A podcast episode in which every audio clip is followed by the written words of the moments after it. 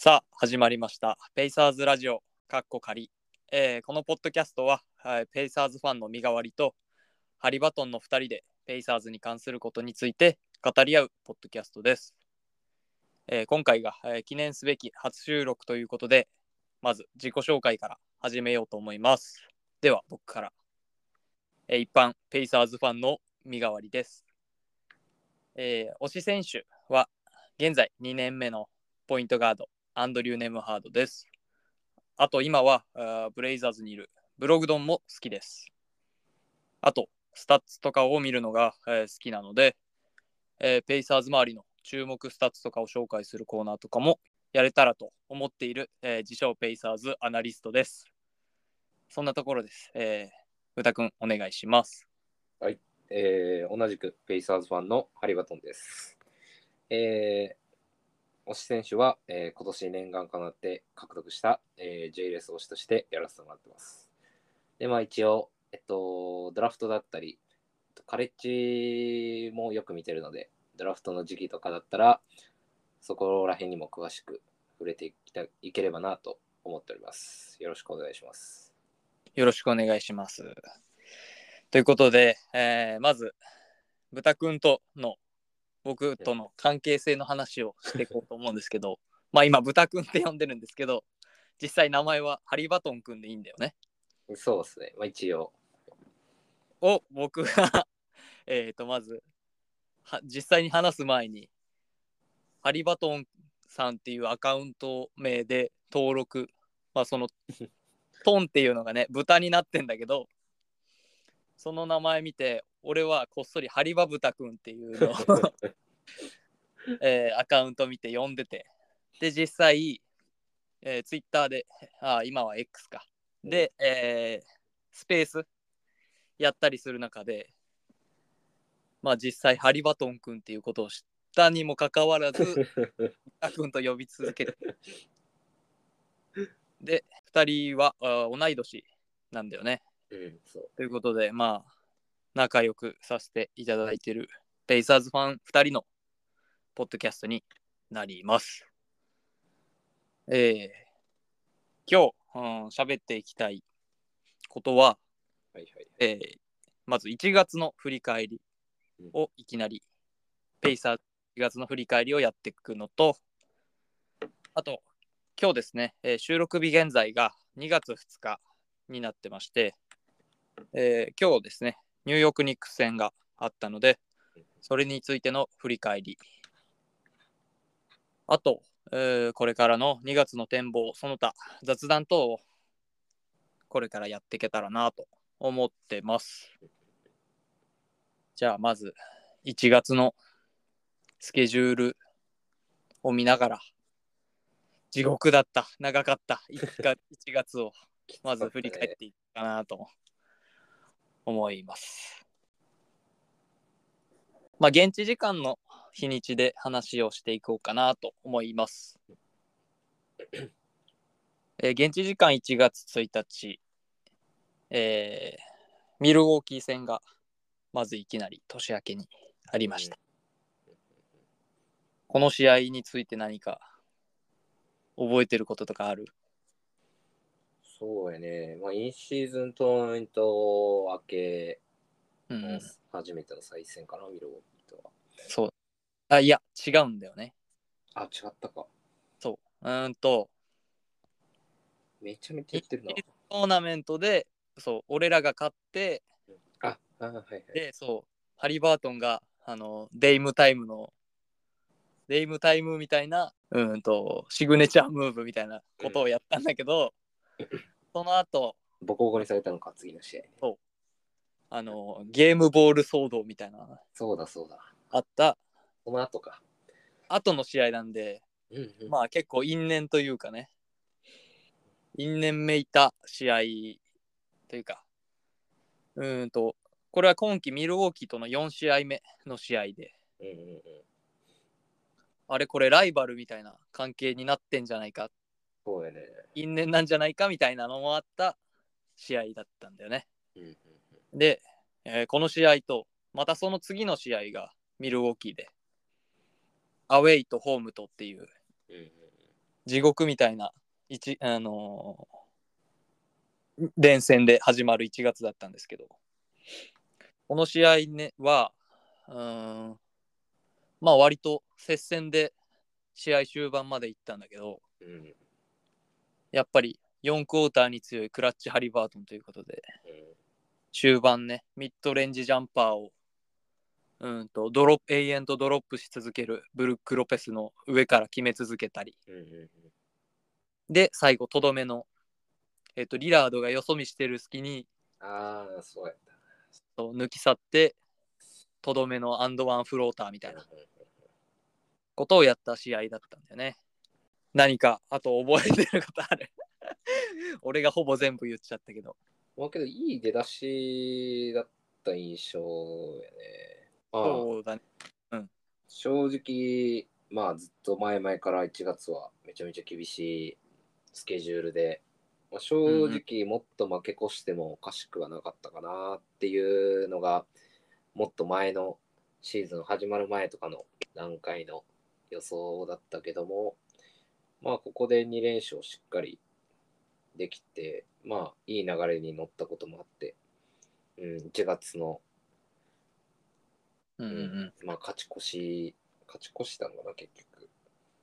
勝ち越しました勝ち越ししましたね。勝ち越しに、うんまあ、つながったのかなっていう印象ですね。うんうんうんそうねあのー前のこれの前のゲームボール騒動があった試合は、ヤニスに64得点ぐらいかなそう大爆発っていうかやね。もうこの上ないぐらいやられた後の試合だったんだけど、うん。うんまあ基本的にそれの前までヤニスの平均得点うん。うん。そのうちとの試合の平均得点がうん50何点とかだったような気がうん。したんだけど、まあ、この試合、まあ、抑えたって言っていいと思うそれまでだったら抑えたって言っていい数字の30点に抑えられてうん。でまあそこのぶリラードをリラードはそんなに毎回あんまり脅威じゃない存在だったから、まあ、この試合も、まあ、スタッツ見てみたらうんとリラードが18%しかフィールドゴールパーセンテージなくてっていううん。試合だったからまあチームをチームでえーんとヤニスを止めることができヤニスを止めようと意識してた試合なのかなっていうのをすごく思ったうん。そうアウェイホームだったからやっぱホームでは勝ちたいなとは思ってたけどまさかアウェイでいきなりそうやね。しかもやっぱり当時ね今ほど負けてたわけじゃなかったから、うん。ミルウォーキーがまあ勝てたことはかなりでかかった試合だよねこんなペースで喋ってて大丈夫か？まあでもこの試合はねいろいろ濃かったドラマ性とかもあった試合だったからうん。まあ、これぐらい長い喋りになってしまったけど、じゃあ次の試合だね。現地時間1月3日、ホームでミルウォーキーとの試合がうん。ありましたと。この試合は、うーんと、スコア、スコアが142対130っていうハイスコアリングでの、うん、戦いになったんだけど、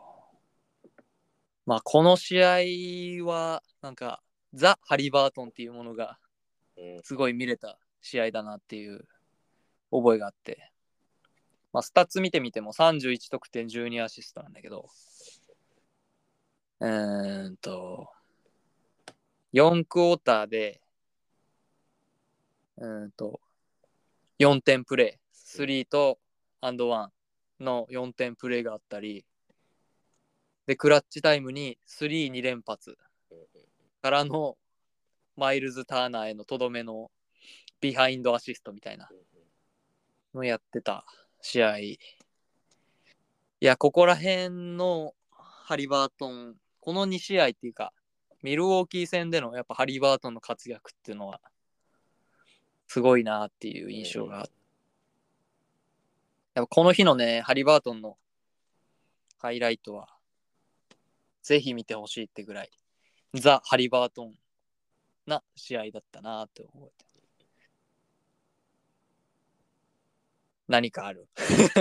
まあ、そうやな。あとは、この試合、そのビッグマン3人、えーターナー、メガネ、アイジャクの3人が、まあ、それぞれ、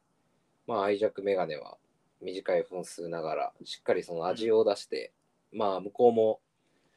ヤニスと、ロペスと、ポーティスと、熱い、その、フロントコートの布陣を敷いてるけど、そこにしっかり、うん、あの食らいついてなんか止めしっかり相手できてねね対等うん相手できてたかなっていう印象ですね。うん。そうだね。ままあ特にそういうメガネかなミルウォーキーに2連勝と。優勝候補とも言われる。今はね、現在でも2位にいますが。なんだかんだ強いからね。そうね。やっぱり。で、これが今季最後の 5, 5戦目ということだったんだけど、なんとミルウォーキーに4勝1敗でのうん、シーズン勝ち越しと。素晴らしい。うん。で、ミルウォーキーがこの時点で多分12敗目？おお ?12 敗しかしてなかったんだけど、そのうちの4つが ペイサーズということで、ーうんどんだけ苦手なんだよっていう しましたけど、まあ、バックスファンからしたら、まあ、この4勝1敗っていうのもあるし、ボールゲームの騒動もあるし、いい印象は抱かれてないチームなのかなとは思うけど、うん。で、ペチームとしては、ここで1月3日で、えっ、と、にバックスに勝ったことで5連勝。年前から、年前のヒューストン、シカゴ、ニューヨーク、ミルウォーキー、ミルウォーキーで5連勝を引っ提げて1月5日、アトランタ・ホークス戦にうん移る移ろうと思うんだけど、うん、この試合はね、あんまり覚えてないな。なんかフルボッコにしすぎてなかなか記憶がないんだけど。まあ、個人的には、あ、いいっすいいっすか、喋って。いいよ。個人的には、この1月のアトランタ2戦をしっかりボコすことができたっていうのが一番なんか分かりやすく評価ししやすいなと思ってて、うん。ちょうど、えーっと、11月かな ?11 月にも1回やってて、11月の時は、もうなんか熾烈なオフェンスの取り合い、殴り合いみたいな感じの試合で、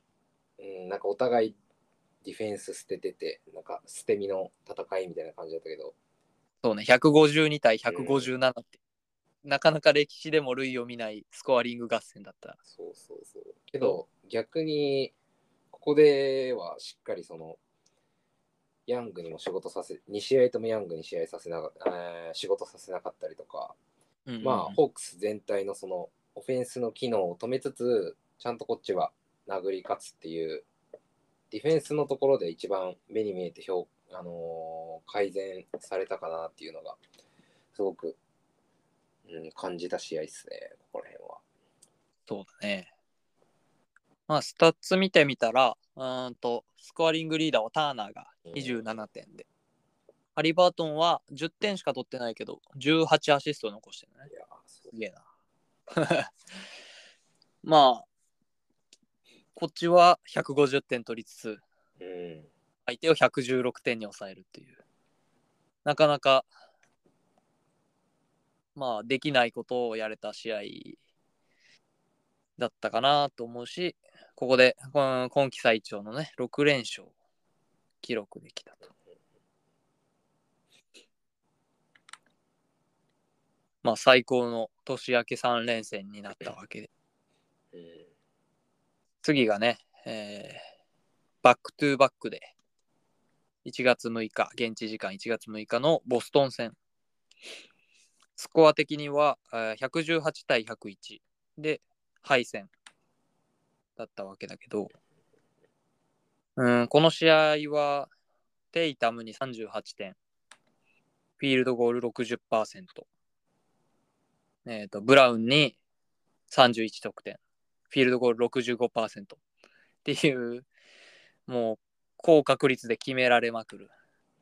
で、こっちとしてもハリバートンを結構封じられちゃったかなっていう、良さの出せなかった、まあ割とうちにしてはロースコアに封じ込められちゃったなっていう試合だったんだけど、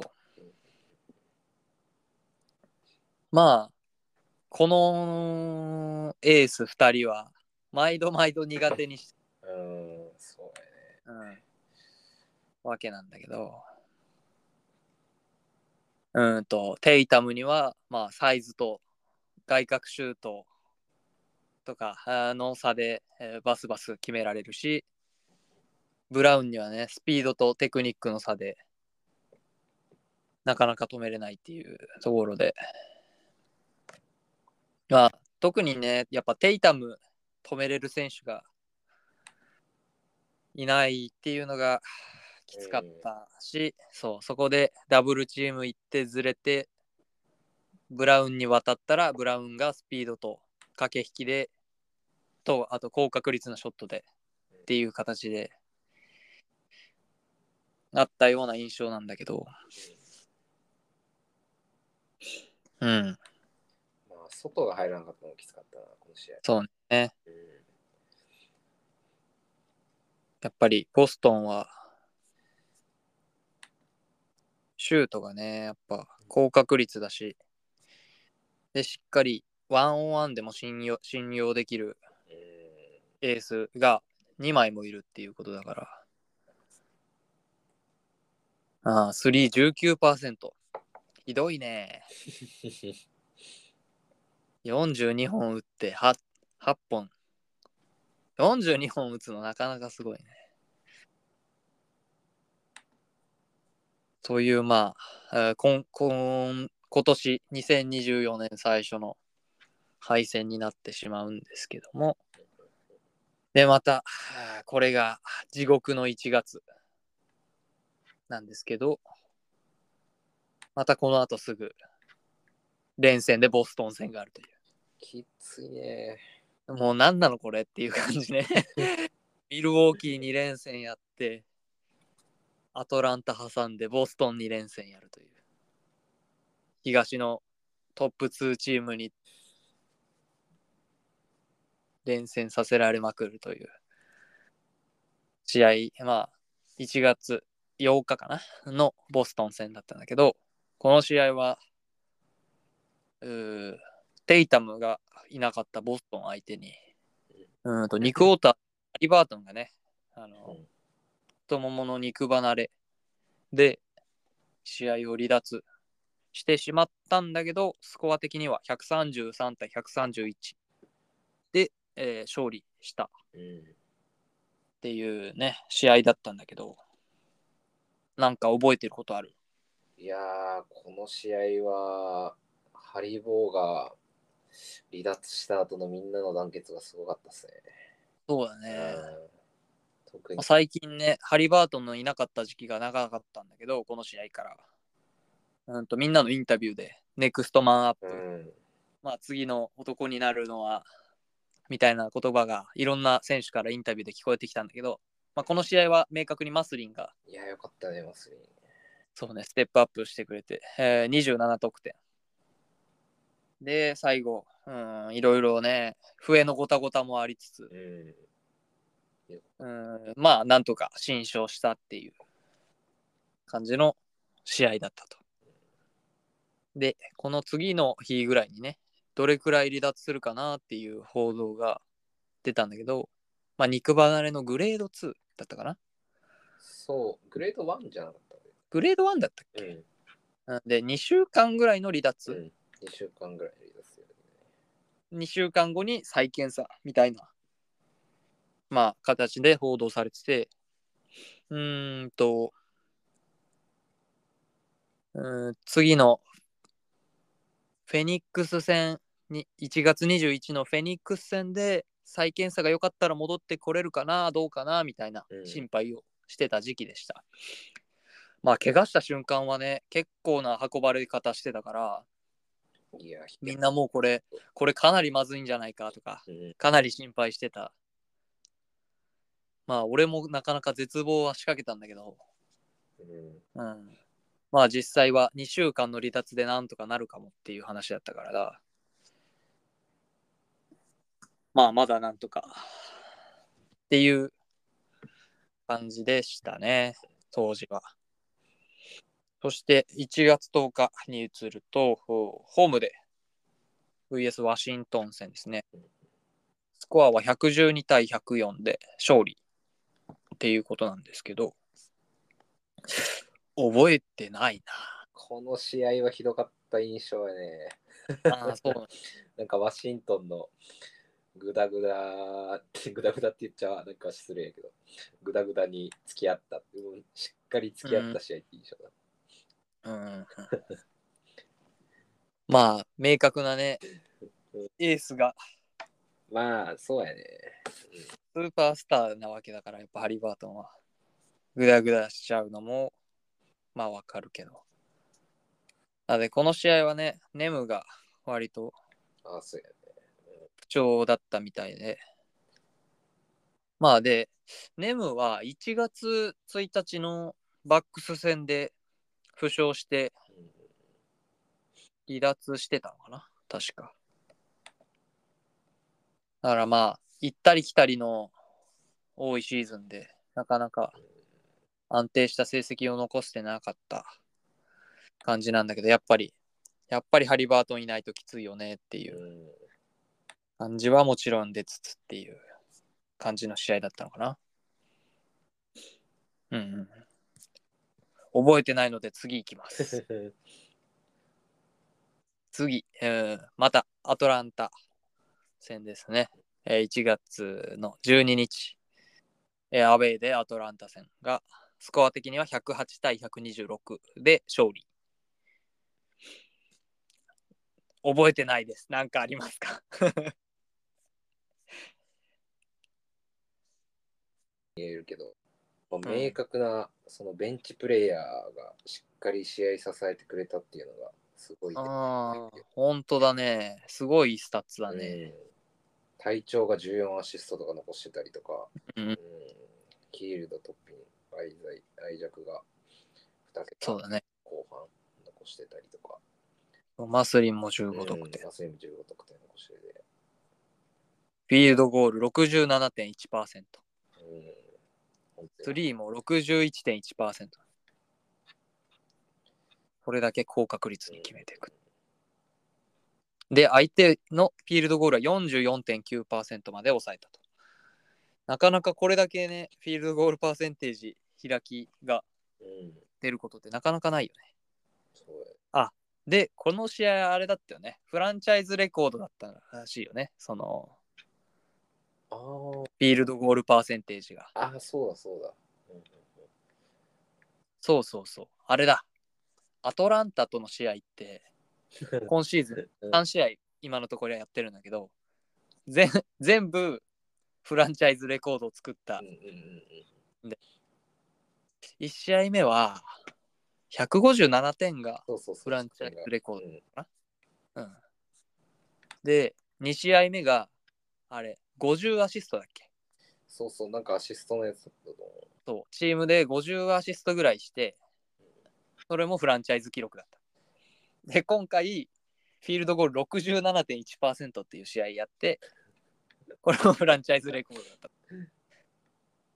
いやー、アトランタは美味しいよね、正直。今のところ。ありがたい。美味しい相手でね、3勝プレゼントさせていただいてるんですけど。まあ、この試合、そうね、思い出した、思い出した。そう。めちゃめちゃね、高確率にみんな決めまくってっていううん試合。うん。トッピン7分の7だもんね。偉いね。トッピンのフィニッシュ力はね、チーム力でも、チーム内でもね、随一ですから。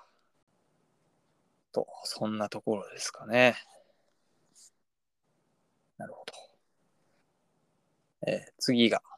1月14日。アウェーで、デンバー戦と。でこっからね、えー、1、2、3、4、5。5試合、てか、6試合か。さっきのアトランタ戦含めて、6試合のロードトリップ、長期遠征に入ると。で、その日程も、デンバー、ユタ、サクラメント、ポートランド、フェニックスっていう地獄みたいな日程で。いやー、この時期、きつかったね。だったねっていうか、もうハリバートンもいないし、相手もた強いしっていう、地獄の遠征が始まったみたいなテンションで、まあ入った、まあまず、デンバーアウェイ戦ね。この試合な、まあ、スタッツを見ようか。ブルブラネムがすごい良かった印象だあーそあ、そう、ブルブブラブルブラがあのトリビュートされて、な。うん。初めての凱旋で、受け取り、そう、うん。会がありましたね。めっちゃ喜んでてスパイかと思ったら、しっかり活躍してくれて、しっかり活躍してくれたね。スパイとか言ってごめんなさいみたいな ツイートをしてたよね、確か。うんうんうん。まあ、ハリバートンいないで、うんと、相手にね、これめちゃめちゃ高確率で決められちゃった試合なんだよね。ヨキッチが13分の12フィールドゴール。92%。マイケル・ポーター・ジュニアが、3が63.6%、11分の7。えっ、と、ジャマール・マレーが18分の11、61%、フィールドゴール。アーロン・ゴードンも70%、KCP も75%みたいな。うん。めちゃめちゃな試合だったんだけど。まあでもそこまで離されずうん食らいついてたかまあなっていう、戦えてた印象っすね。そうね。割とターナーはヨキッチ守るの得意っていうか、う まあでもこのスタッツ見たら全ん。くまそれあ、そそんな、んなこともないけど。まあハリバートンなしで、まあ昨年のチャンピオンチームに、まあまあ10点差つけられなかっただけいいかなみたいな。うんやっぱ強いチームだなっていうことを認識させられた一戦だったんだけど、まあ次の試合行こうか。次の試合がアウェーでユタ戦。えースコアが132対105で敗戦と。うん。うん、ユタね、ちょうどね、この時期めちゃめちゃ勝ってる時期で、最近はまたちょっと落ちてきちゃったっぽいけど、いや、強かったな。怒られたね、この試合は。そうね。あマルカネン32得点、コリン・セクストン30点。まあ、ボコボコにされたね。相手のスリーも入るし、シュートも全部入るし、みたいな。うちでは誰が活躍してたんだ？ああ、15点以上取った選手がいなかったんだね。もうみんなに20分台前半ぐらいでしかプレイしてない。早いうちにガベージに入っちゃった試合っていう感じだったね。まあで、ここでね、えっ、と、今年のルーキーのベン・シェパード君とジャレス・ウォーカーを、まあ、26分と25分使ってるっていう、試合だったけど、まあ、若手見れるのもまあ楽しいよねって感じの試合だったかなって印象だったな。そして、まあ次の試合に移ろうかなと思うけど、えっ、と、1月18日、アウェーのサクラメントキングス。スコアは121対126で勝利と。この試合は、俺個人的にはすっげえ楽しかった試合なんだけど、ブータ君はどうですか？まあ、この試合、ジェイレスは活躍するわ。で、まさかキングスには勝てるわで、めちゃめちゃ楽しかった。なんなら、今季トップ3ぐらいに入るんじゃないかな。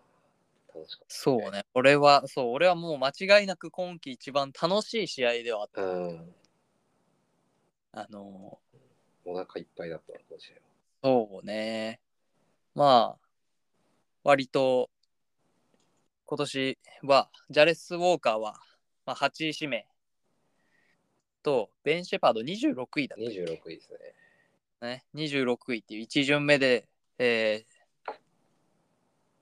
ドラフトした選手たちを、まあ、うちはなかなか選手層がうん。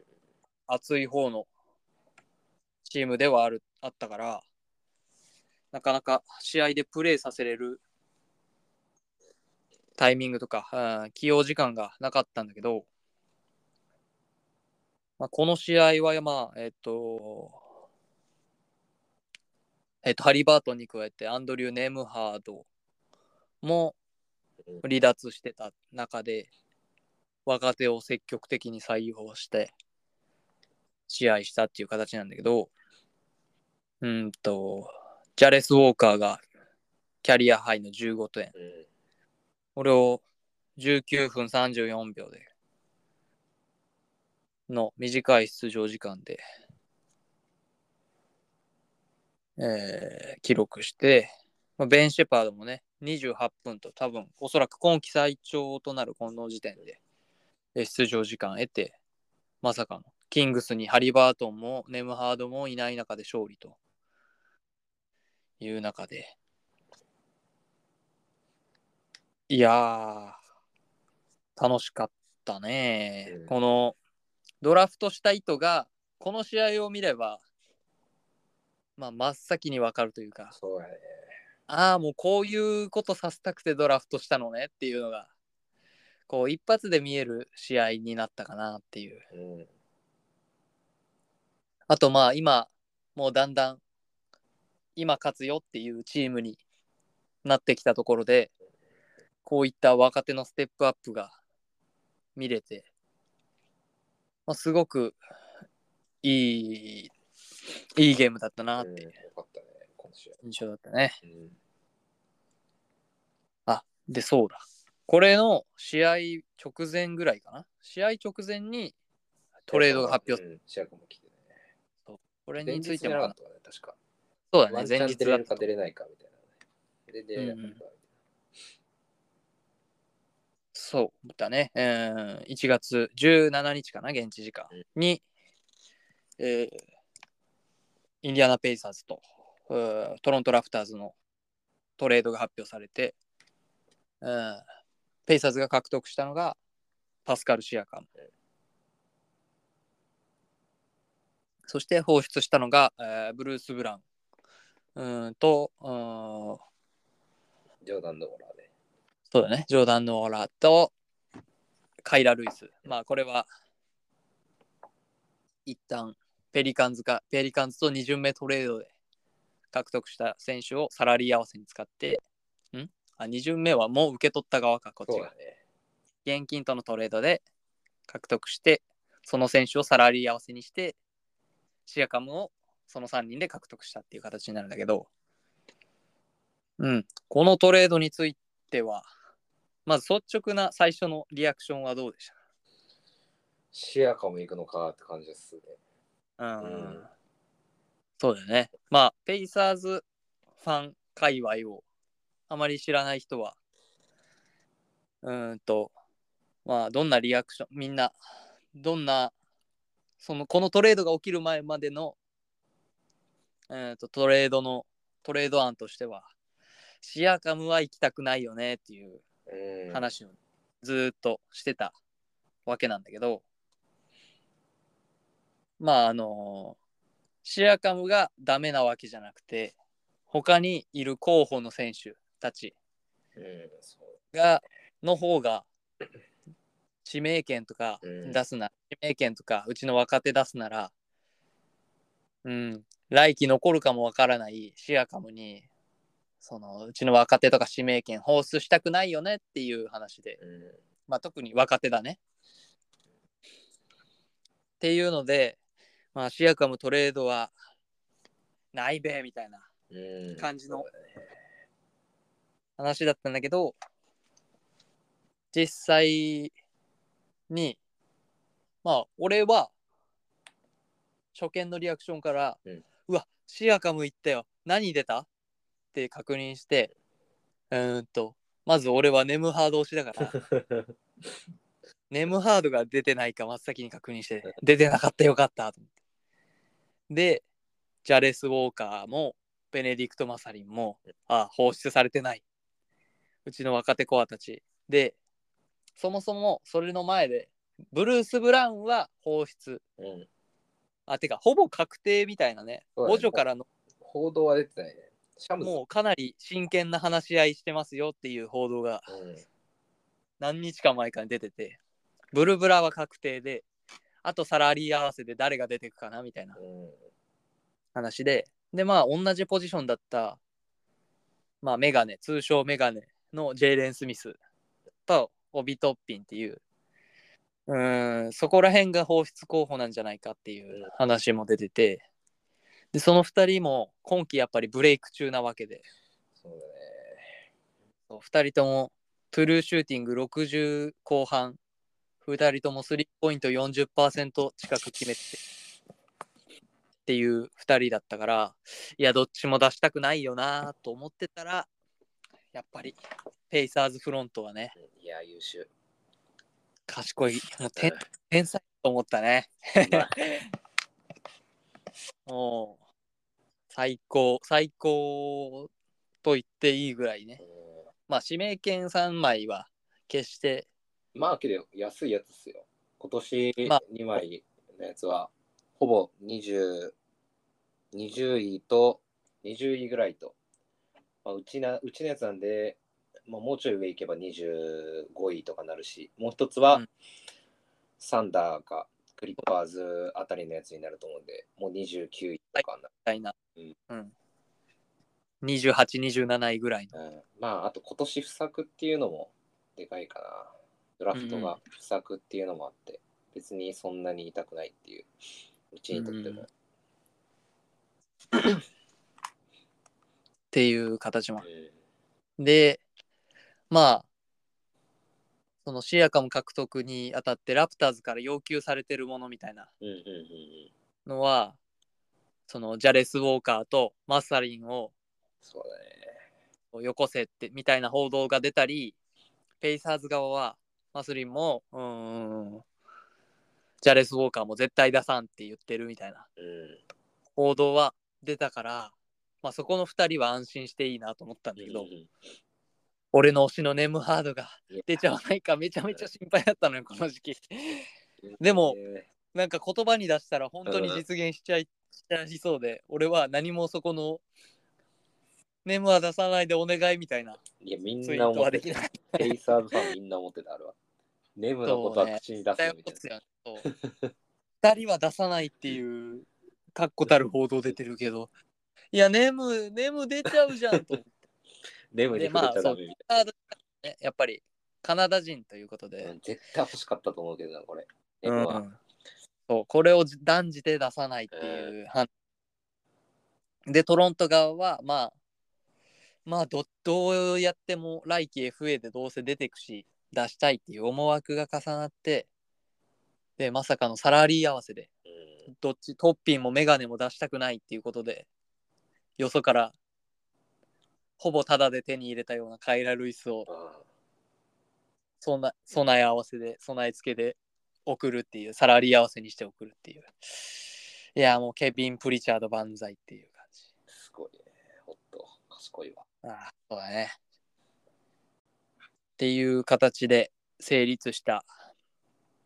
トレードがあった直後にこういう若手で勝てた試合っていううね、ん。それもあってねやっぱよだれじゅるじゅるだったねこの試合はいや、楽しかった、本当に。楽しかったね。で、ねえ、次の試合に移ろうと思うんだけど、バックトゥーバックで1月19日ですね。アウェーでポートランド戦。うん、118対115で敗戦ということで。うーんと、この試合に、まあもともとシアカムがこの試合から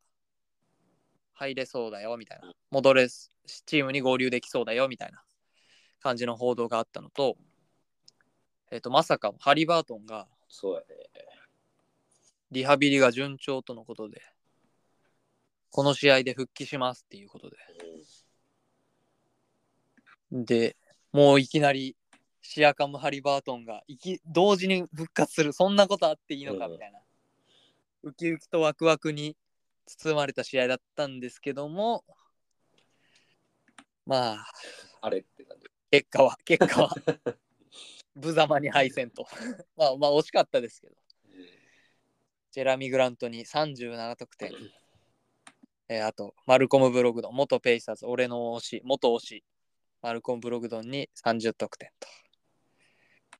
いやー、まあ、景気よくここの試合は勝っときたかったなっていう印象はかなりあったけど、この試合、なんか覚えてることとか印象に残ったことある？そうやね。まあ、シアカムもデビューで、で、さっき言ってた通り、ハリバートンも戻ってきて、で、このニースも戻ってきて、うん。でもう、勝ちに行く気、新しいスタートを切る気満々のこの布陣で、まさかの今、低順位のポートランドに敗戦。し てあれってちょっと 冷や汗みたいなのがたらっとちょっと流れた印象が強いんだけど、うん。うん、まあ、この試合は、まあ、ブログドンとグラントが素直にすごいっていうのが、まあ、一番の感想だけど、うん、まあ、この、その、デビュー、シアカムのデビュー、なんか、いろんなプレーを見せてくれたなっていう印象で、うん。なんかできることと、なんかその、やめといた方がいいこととか、なんかその、うん。すごいこの一つ一つのポゼッションでなんか全然違うプレーを見せてくれて、うん、うん。なんかシェアカムっていう選手が1試合ですごくよく分かったなっていう印象ですね。うんうんうん。そうだね。まあ俺も、まあこの試合の後ねう、ん、すぐスペース開いて、豚くんとは話したりしたんだけど、まあ、まあ最終的にはまあ、合流したてのチームで練習もしてないシアカム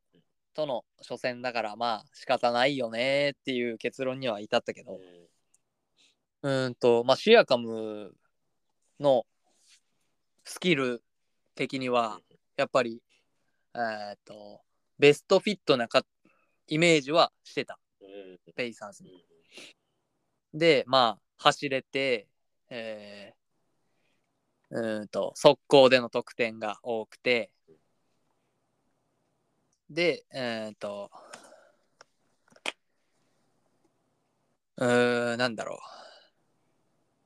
使われる側のうん。選手としての方が輝けるだろうし、で、うちにはポストプレーする選手がないなかったからはい、ミスマッチの時は、すぐさまポストプレーしてくれるみたいな、うん。うん、頼れるポイントになるなと思ってたんだけど、まあ逆にペイント得点がこの試合かなり減っちゃってて、リーグでトップクラスに多いペイント得点が多いチームなんだけど、ペイサーズは。この試合はめちゃめちゃブレイザーズに上回れて、それってなんだろうと思ったら、まあ、シアカムのうーんとハンドラーの部分だね。ハンドラーの部分が、やっぱハリバートンとごっちゃになったというか、お互いに邪魔し合って、プレーエリアがかぶっちゃって、うーんと、あれ、今まで空いてたドライブレーンが、シアカムがいることによって、あんまり空いてないみたいなうん。ことが起きちゃって、フェイント得点が減ったりっていう要素が大きかったなと思って、ああ、なるほど、そういうバッチリ重なり合う部分だと思ってた部分も、ペイント得点増えるだろうなって思ってた部分も、あスペーシングが減っちゃって、そうは簡単にいかないのかっていう発見もあったなっていう。試合だったんだけども、まあ、シアカムとの相性のいい選手とかも、そうやね。この試合は特にターナーとヒールド。うん。との相性っていうか、2人へのアシストとかもあって、あここがかなり相性いいんだなっていう風に見えたんでね。まあ、単純まなシアカムの引力っていう、なんか、スター特有の凄さっていうのはすごい垣間見えた印象だね。そうだね。まあ、ターナーは、まあ、リーグでも有数のね、そのスペーシングセンターというか、インサイドを広げられる外角も、まあ、今季33%ぐらいっていうあんまり確率3の確率自体は高くないんだけどうんとインサイドペイント内にいなくても活躍できるようなストレッチセンターとでやっぱシアカムとのうん。ポジション交換っていう形のシアカムのインサイドで、えー、とポストプレーしてミスマッチ誘ってポストプレーしてそれにダブルチーム仕掛けてきた瞬間うん。キックアウトしてターナーのスリーみたいな。あとヒールドも何が相性いいかなって思ったかっていうとうーんとシアカムがインサイドでポストプレー始めるとするとうんと今まではターナーも含めて5人が全員フローオフェンスでうんとポジションチェンジをしまくるバスケだったんだけどシアカムが中でポストアップしてるとなかなかインサイドには走っていったりしないから外側での移動だけしかなくなっちゃってフローっていう部分が使えないスペーシングがインサイドはもうカッティングしたりもあんまりできないような動きの止まったうーんとうーんと。だからいつものペイサーズはフローオフェンスで動き回るからでそこの空いた選手をハリー・バートンが見つけるからうんと。ただのスポットシューターでもよかったわけなんだけどこのシアカムがいることによってインサイドは固まるから外で動ける選手、うん。ムービングシューターが輝くっていう。形になったかなと思うのでうーんとヒールドはかなりそこの部分で自分で動き出して自分でシュートチャンス作れる選手であったから、まあ、この試合かなり、まあ、11分の6と3も決まりうん、相性良かった2人だなっていうまあ、印象。を覚えた試合だったね。まあ、その今までハリバートンとかネムとかマコネルとかハンドラー中心のオフェンスだったのがその半分ぐらいをシアカムが占めるようになってそのなインサイドも主導権を握るオフェンスも増えたことでそのやっぱりみんなの中でちょっと戸惑いが増えたかなっていうのはすごい感じて、うんまあそれでもそこの初戦からしっかり合わせてくるヒールドだったりターナーのベテラン陣はやっぱりさすがの経験値だなっていうのはすごい感じましたね。うん、そうだね。まあだから、うちでハンドラーやってたハリバートンとか、うんマッコネペイントタッチが軸の、うーんとペイン、ドライブでペイントタッチしてキックアウトみたいなプレーだったところを、インサイドに陣取って、ポストでプレーして、そこからキックアウトっていう形にし、あそうやっぱり単なるスポットアップシューターじゃ、やっぱシアカムと隣でプレーするのは難しいのかなっていう印象と、バディはムービングシューターだから、そう、これ何度も言っちゃうけど、説明がさっき下手で補足させてうんうんもらったんだけど、そういう印象だった試合だったなと。ま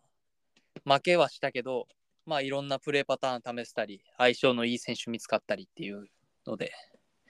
まあ、悪くなかった試合かなと、割と思ったりしました。そうだね。そうだね。で、じゃあ次の試合に行きましょうか。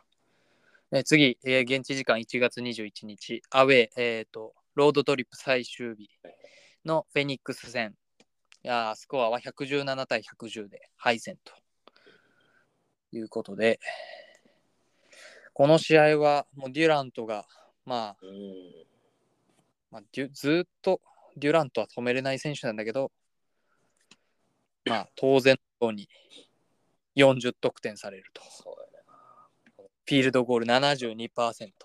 スリーも7分の4、57.1%。まあ、あとこの試合はビールにもね、結構高確率で決められたりして、うん。ビッグ3、サンズの3が、えーケビン・デュラント40得点、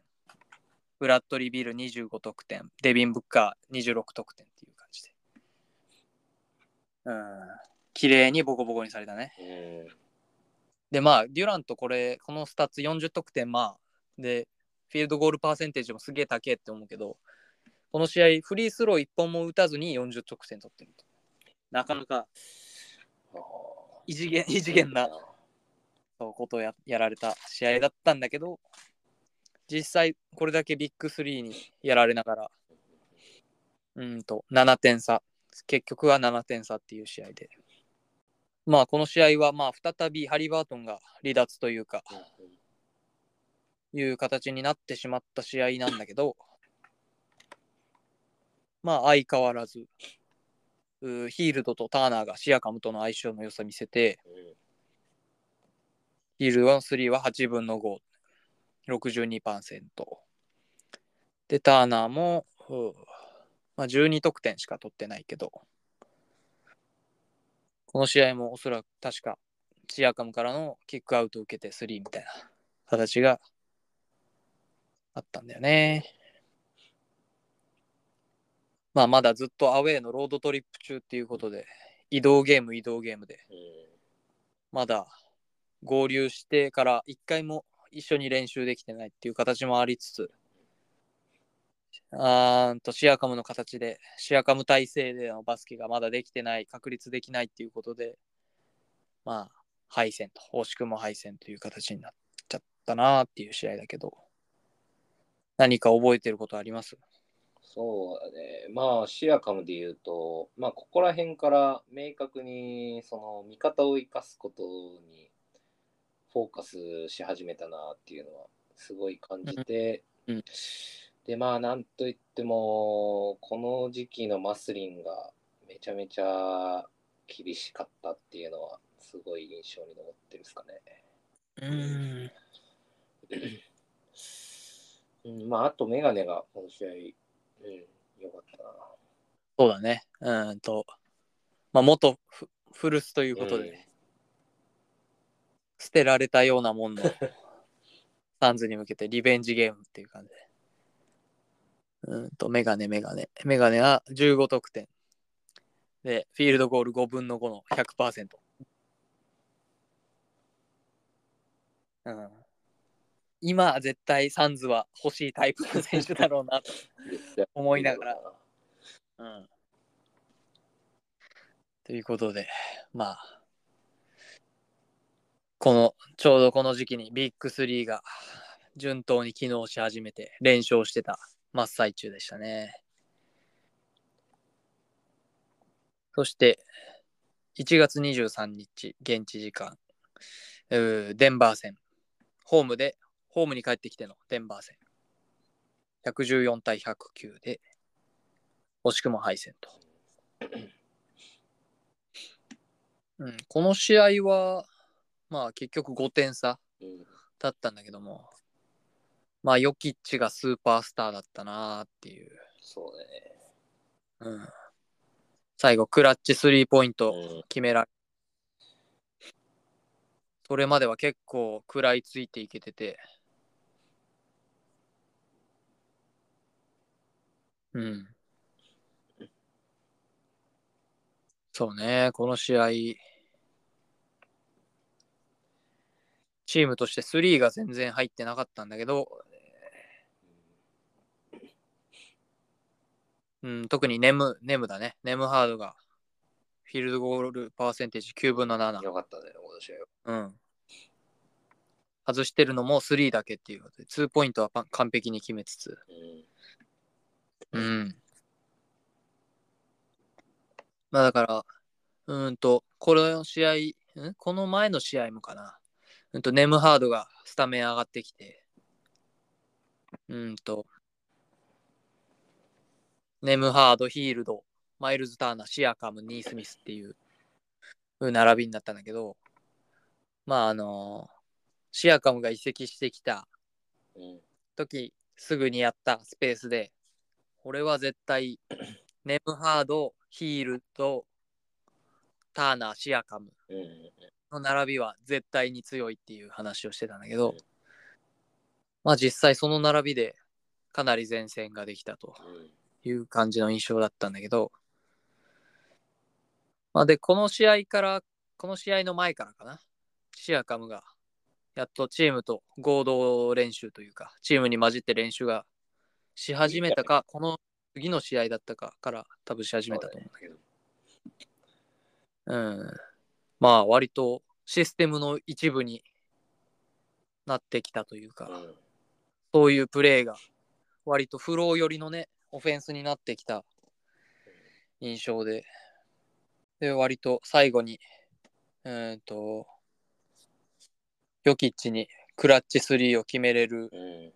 直前までは、もう、いけるぞみたいな雰囲気が漂うぐらいのうん。チームとしてシアカムが馴染んできたかなっていううん印象を覚えた試合だったね。まあ、シアカムもこの試合4アシストしかしてないけど、まあ、最後のクローズの時間帯も何本かドフリーの3打てるところを演出してたりとかして、うんうんう。ん、まあ、あれが入ってたらいいもっといい勝負できてた。そうね。一本でも入ってれば、もっといい試合できたなって思うんだけど、それがことごとく来なかっまあ、あとは、ベンシェパの台頭じゃないですか。ここ。ああ、そうだね。うん。そう、この間、サクラメント戦から徐々にプレータイムをもらえるようなローテプレイヤーにベン・シェパードがなってきて、まあ、特にこの試合は明確に、そうだね。うん、やってくれたっていう印象だ。うん。今までその TJ マコネルが担当してたうん。ハッスルとエナジーみたいな部分を、あこっちの選手になったかっていう感動もも覚えたんだけど、まあ、スタッツ自体はね、うーんと、5得点の1アシスト、1リバウンドみたいな。あ、1アシスト、1スティール、1リバウンドみたいな、平凡なスタッツではあるんだけど、うんと、出場時間がこれ、かなりいびつというか、うん。面白いんだけど、出場時間12分ぴったりなんだけどはい、これ確か4クォーターなんだよね。4クォーター全部できっての なるほど。そうこのスタッツなんだよ。だから4クォーターにだけ出て、ハッスルだけ届けて、ああ、もうっていうので、カーライルの信頼得て。あ、これカーライル退場して、ロイド・ピアスあーそうだ、ロイド・ピアスそうだねカーライル退場した試合だったね。そうね、カーライルはルーキー使わないもんね。うん。すごいな、これ使ったの。あんまり使わないカーライルとして有名だから。そう、ロイド・ピアスが、カーライルじゃ、そう、それ俺もツイートしたわ。うんカーライルじゃ、このベン・シェパード終盤に起用しなかったろっていうね、印象を受けて。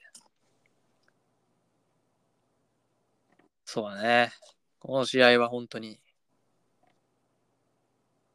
この試合だけでベン・シェパードをうん。何人のペイサーズファンが好きになったかっていうね。いやー、嬉しかったね。嬉しかったね、この試合。僕はもうずっとベンシェパーシューターじゃねえってうん。ただただ。シュートが打てるだけの万能な選手なんだよってずっと言ってたんで、それがうん。目が報われて嬉しかったですね、これは。そうね。やっぱ、必死さがうん、いいね、あの日。何でもやってやるっていう感じのね、えーベン・シェパード、すごく大好きになった試合。まあ、惜しくも敗戦という形だった試合でした。だんだんね、このハリバートン抜きでもやれるようになってきたなうん、というそうだね。タイミングで、えー続いて、もうここら辺さ、やばすぎるよに行って、うーんと、フェニックス、デンバー、フィラデルフィア、フェニックス、えぐい。えー現地時間1月25日、うんフィラデルフィア76ハーズ戦、えー100スコア自体は122対134で勝利と。うん、いう形だったんだけど、これの前の試合かな？そうだね。うん、エンビードが70得点かな？うん。してて、で、うちも毎度毎度、マイルズ・ターナーさんがエンビードにやらやってくるっていうね。苦手な、ヨキッチよりエンビードの方が苦手みたいなうん。タイプの相手だったから何点取られるのやらと思ってたんだけど、まあ抑えれてはないんだけど、31得点だかいやーけど頑張ったね。ら。うん。抑えれてはないんだけど、まあうちにしては抑えた。うん。感覚狂ってるからな、本当に。31得点と。で、さらに勝利までもぎ取っちゃう。うん。いやーよかったね、この試合も。よかった試合だね。この試合は明確にね、このスタメンがめちゃめちゃうん。良くて、実際ね、そのスタメンとマッチアップしてた時間が長いタイリース・マキシー、エンビールがプラスマイナストップはワーストに2人というか、マイナス29とマイナス20っていう。うん。しかも、ガベージで追いつかれたけど、あーちょっと追いつかれたけど、もうガベージ入る前はもっと点差ついてたもんね。そうだね。このエンビード・マキシーがいる中でのしっかり、この時はシクサーズ6連勝ぐらいしてたのかな。うん。6連勝してたチームに対して20点差ぐらいつけて勝ちそうな試合だったね。ブローアウトがかなり早い段階で。うんいや、よかったね。まあ、この試合、そう、ターナーがめちゃめちゃ良くて、うん攻守にわたりね。あで、そう、シアカムがうちに来て初めてのトリプルダブル。26得点、10アシスト、13リバウンド。やっぱここ、シアカムのアシストっていうか、やっぱパス先が多くて嬉しそうなうん。感じもすごく見えた試合だったね。パスに楽しみを覚えてそうだようん。そう、シューターなり、ね。うん。ビッグマンが外でフリーで待ち構えてて、そこにキックアウトするだけで点が入るみたいな。うん。まあ、あの、えーシアカム来てからの初勝利ということで、長かったけど、3試合、4試合目での勝利という形だったんだけど、まあ、こっからね、ここ、なんか、やっぱりハリバートンはもちろんすごいんだけど、うんと、やっぱりしディフェンス力っていう時点でね、やっぱもので、かなり、ペイサーズは、脆いと見られてたけど、もしかしてこれ、ペイサーズ、ハリバートンいない方が強いんじゃね？みたいな 話も出るぐらい、なんか、終盤にかけての守備カチカチ具合だったり、そういう部分がだんだん見えてきたような試合だったかなと。さあ、じゃあ、その次の試合行こうか。えー、現地時間1月26日、バックトゥーバックですね。で、ホームで、えーフェニックス・サンズ戦。えー、133対131で勝利というよかったね、この試合も。うん、この試合も良かったね、やっぱり。この時、えーサンズは7連勝中かな ?7 連勝中の絶好調。ビッグ3絶好調のサンズと、まあ、試合やったんですけども、まあ、デビン・ブッカーが1クォーターが29得点。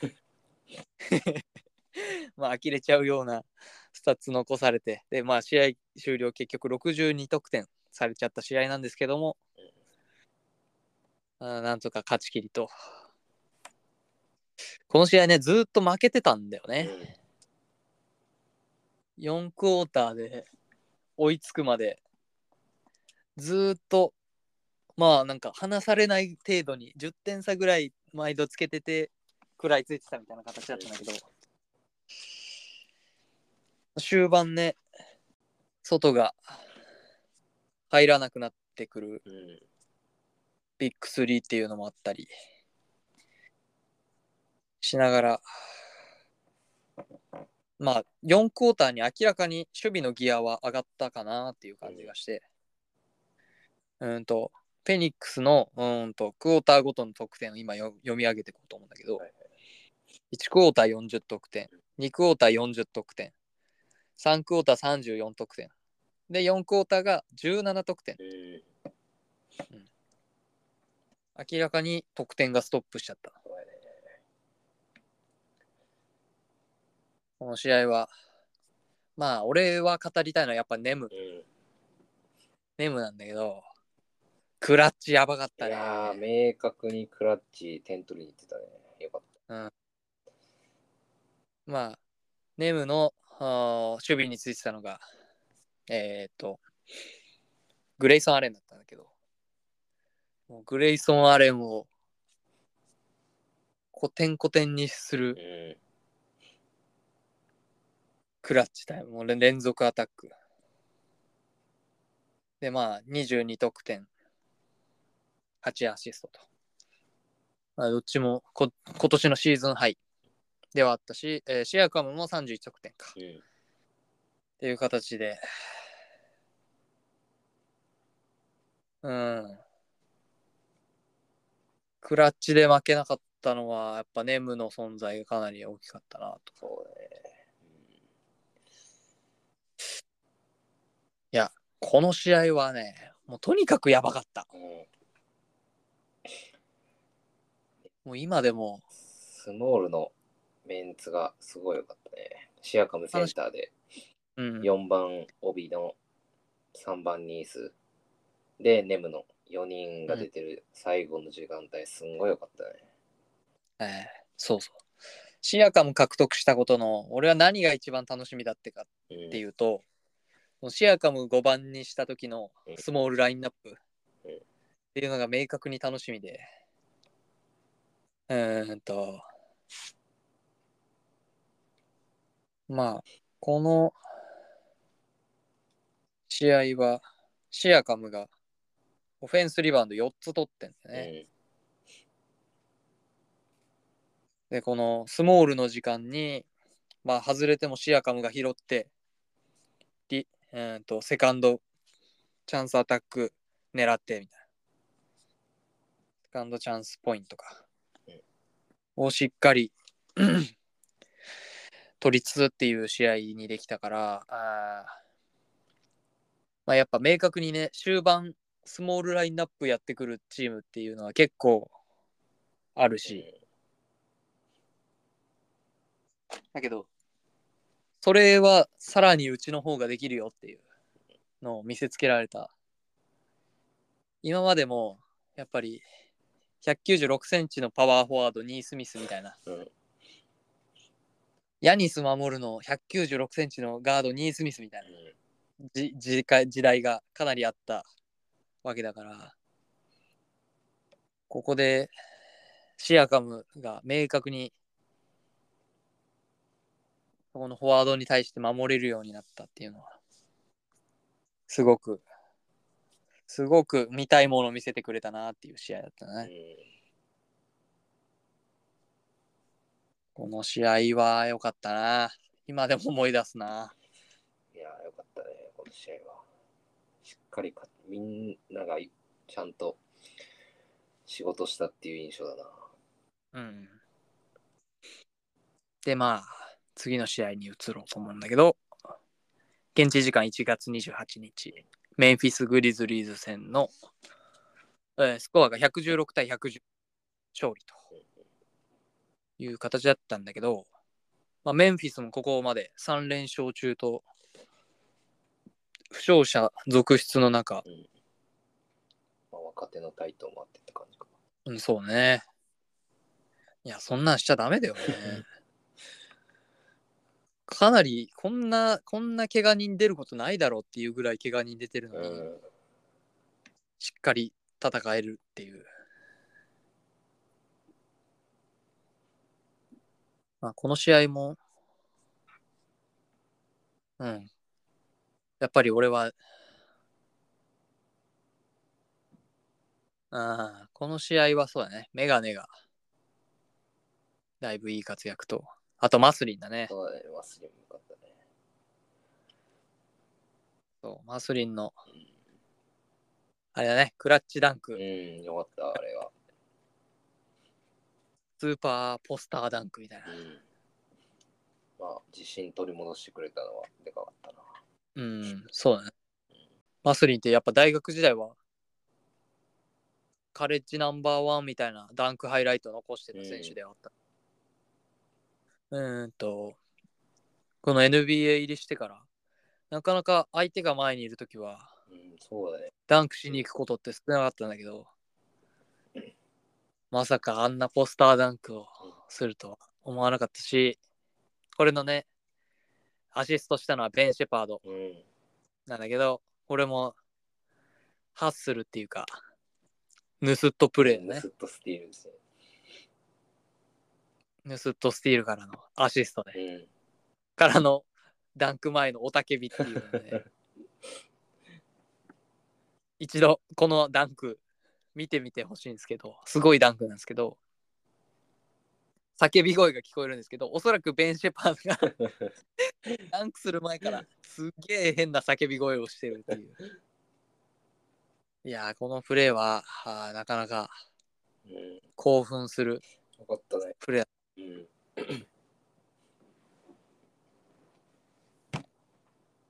うんマスリンも何気に あんまりダンクしてないもんね。なんか、うんうん、そうだね。カレッジではもっとしてたいけど、なんか、力をセーブしてるように見える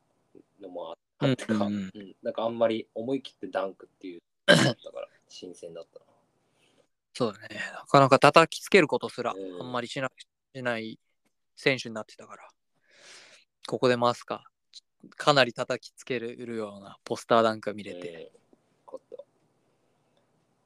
そう。で、えーここで、まあ、7連勝チーム、あ、6連勝チーム、7連勝チーム、3連勝チームを倒しての、うんうん、ハリバートン抜きでの3連勝ということで。うんと、この時点で10勝6敗、残り1月2試合、あ、1月1試合を残して、10勝6敗の勝ち越し確定ということで。うん、地獄の5割超えのチーム、ミルウォーキー2回、ボストン3回、デンバー2回、フェニックス2回、フィラデルフィア1回、えーあとサクラメント、絶好調のユタ、当時絶好調だったユタ。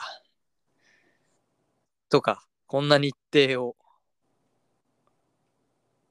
リーグで2番目に厳しかったスケジュールらしいですね、1月は。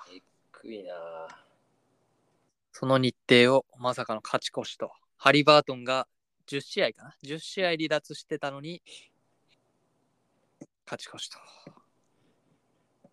まあまだ最後1試合あるんで、それも振り返ってからまた総括は、1月の総括はしようと思うんですけど。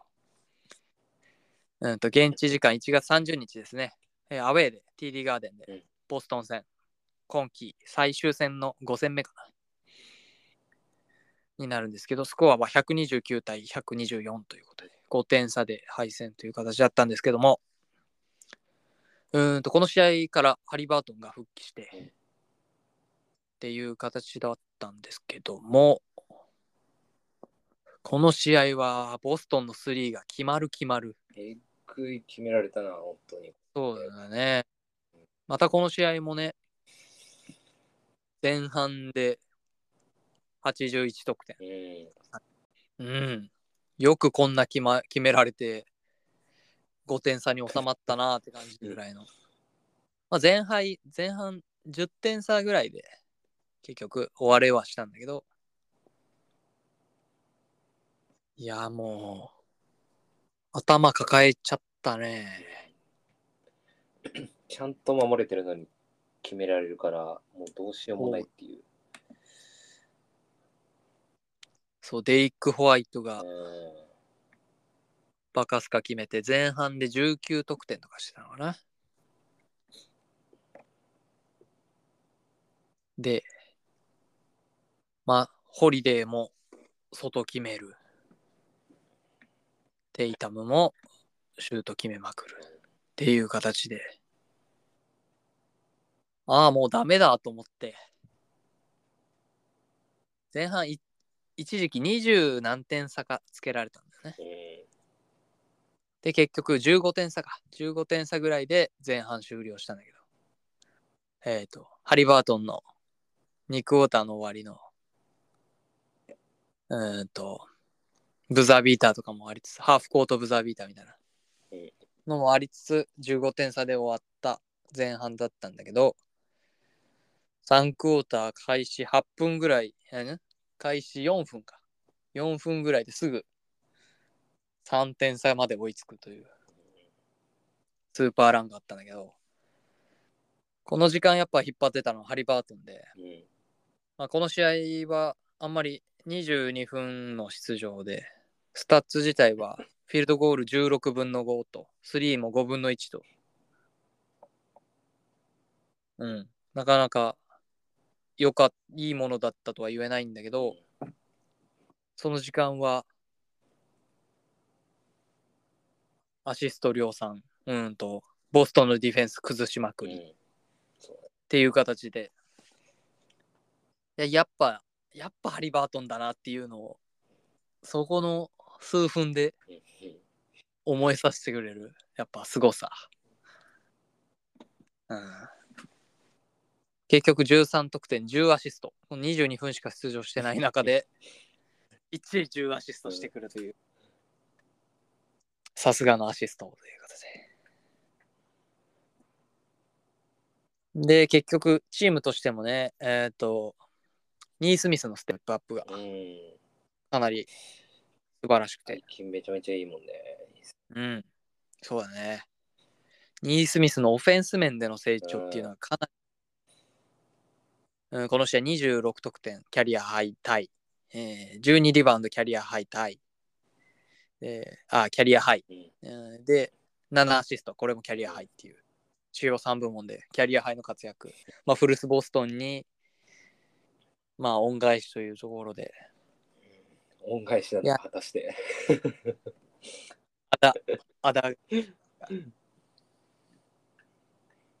まあ、あのね、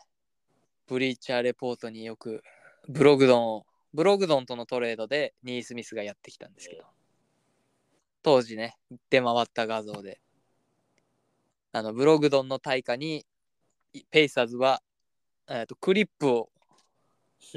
クリップに糸通したやつみたいなのを受け取ったみたいなね。対価として成立してないだろみたいなトレードだっていうことを当時は言われたんですけど。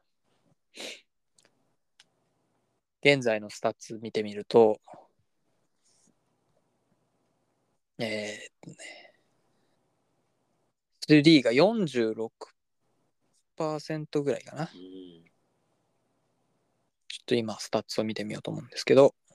平均12.5得点のフィールドゴールが52%。で、3が46.4%。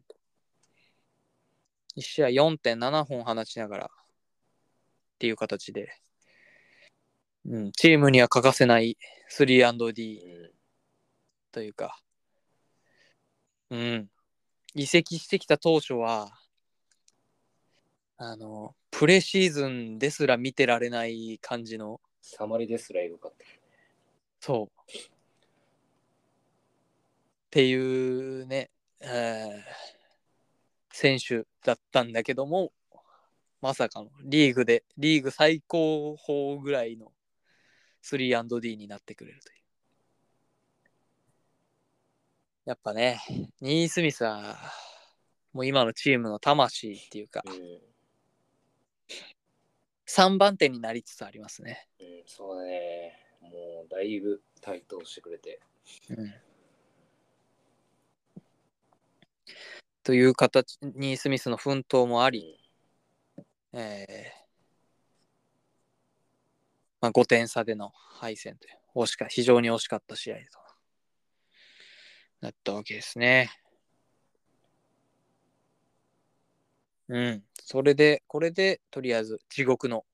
1月がうん終わりと。えー、17戦、10勝7敗というこ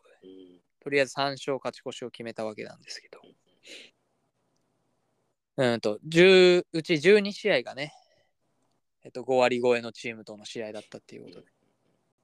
勝った相手がバックス2試合、ホークス2試合、セルティックス1試合、えっ、と、フェニックス・サンズ1試合、セブンティシクサーズ1試合、グリズリーズ1試合、ウィザーズ1試合、キングス1試合ということで。まあ、ハリバートンが、何試合 ?10 試合かな ?10.5 試合だね。そうだね。まあ、0.5、あの、途中離脱したボストン戦を含め、10.5試合の、うーんと、ハリバートンの離脱。まあ、あと、まあ、ほぼボストン戦もね、うん、出てない分しかから。まあ、ほぼ11試合の欠場の中で、この地獄のね、スケジュールを乗り越えたと。どうでした ?1 月振り返ってみて。うん、まあ、しっかりできた方なんじゃないですかね。個うんうん人的には。もっと曲げてもおかしくなかったと思います、個人的に。うん全然。うんまあ、シアカムが来てくれたっていうのも相まって、まあ、シアカム来てから、まあ負け越しかな、負け越しだけど、まあ、それでも、うん。まあ、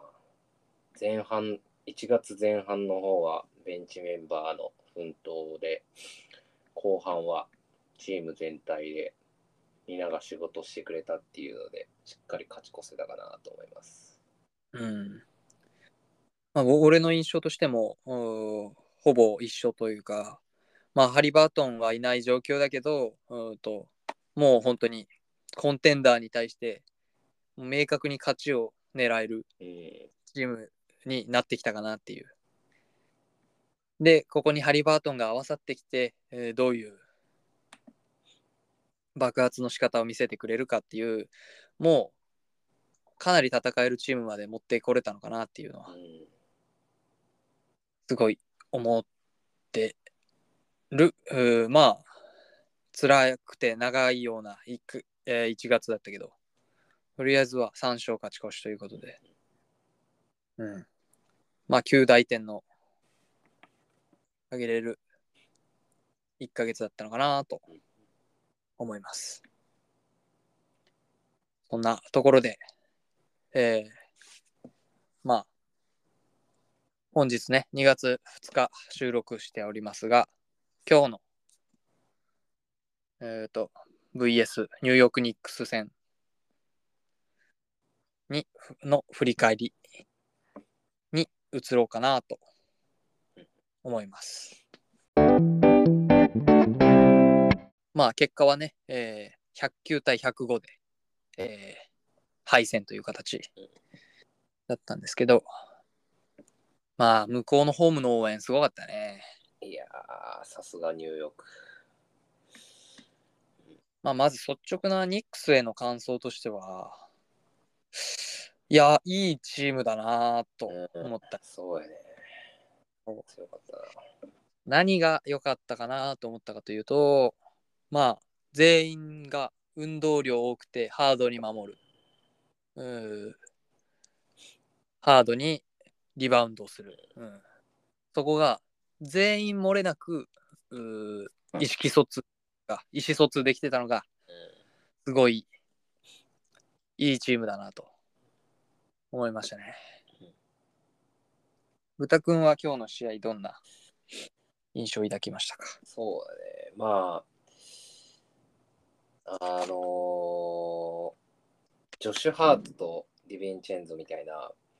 その万能なガードって、今までうちもネムとブルブラを同時起用してたりとかして、同じようなタイプで出してたじゃないですか、ずっと2人で。はい。思ったよりもあれってやっぱり相手からしたら嫌なんだなっていうのすごいなんか 身をもってなんかうちのってなんか相手からしたら嫌なんだなっていうのをなんかうまく 同じようなことやられたみたいな印象ですね。そうだね。めっちゃ嫌でしたね、この2人、特に。前嫌だ。そうだね。まあ、この試合、まあ、正直、アヌノビーと、うんまあ、ランドルは怪我で、うん。えアヌノビーはちょっとの離脱かな。だと思うんだけど、離脱でいなかった試合だったんだけど、まあ、まあ、まず僕、俺のスタンスを話そうと思うんだけど、僕はシーズン前に、ペイサーズは、ペイサーズのことを3位予想してたんですよ。うん。これは、うーんと、そのスペースとかでね、話をししてたんだけど、まあ現在今、6位の位置にいると。ちょっと離れた。6位の位置に。いたんだけども、まあ、この1月で、ニックスとえークリーブランド、上の2チームがかなり連勝をしたり、うん。かなりいい成績を収めた。ってことで、試合、れんうーんと試合数、勝率とかはかなり離れちゃったなって、ゲーム差離れちゃったなっていう印象だったんだけど、まあ、俺はまだその3位を目指すには全然大丈夫だと思ってて、まあ、それは、うんととりあえず直接対決、ニューヨーク・ニックスと、うん、クリーブランド・キャバリアーズの試合が残りまだうん。2試合ずつあったから、まだ全然いけるでしょっていう。で、こっからハリバートン戻ってくれる、来て、絶対勝てるチームになっていけると思うから、っていうので、俺はこの試合は、もうずーっと言ってたんだけど、この試合こそ勝たなきゃダメだよ。直接対決で負けちゃダメだよっていうふうに思ってたんだけど、まあ、ランドルも、うんアヌノビーもいないニックスに負けてしまったと。まあ終始ね、えー、と、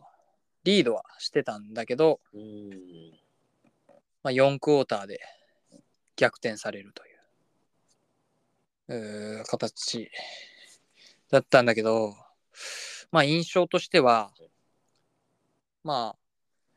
ハードなディフェンスとリバウンドをまあ強みとして前面に出してきたニューヨークだったんだけど、うーんと、まあ、このハードに守られるとソフトになっちゃう選手ってうちにいるいると思ってて、まあ、それが今日とりあえず特徴的だったのは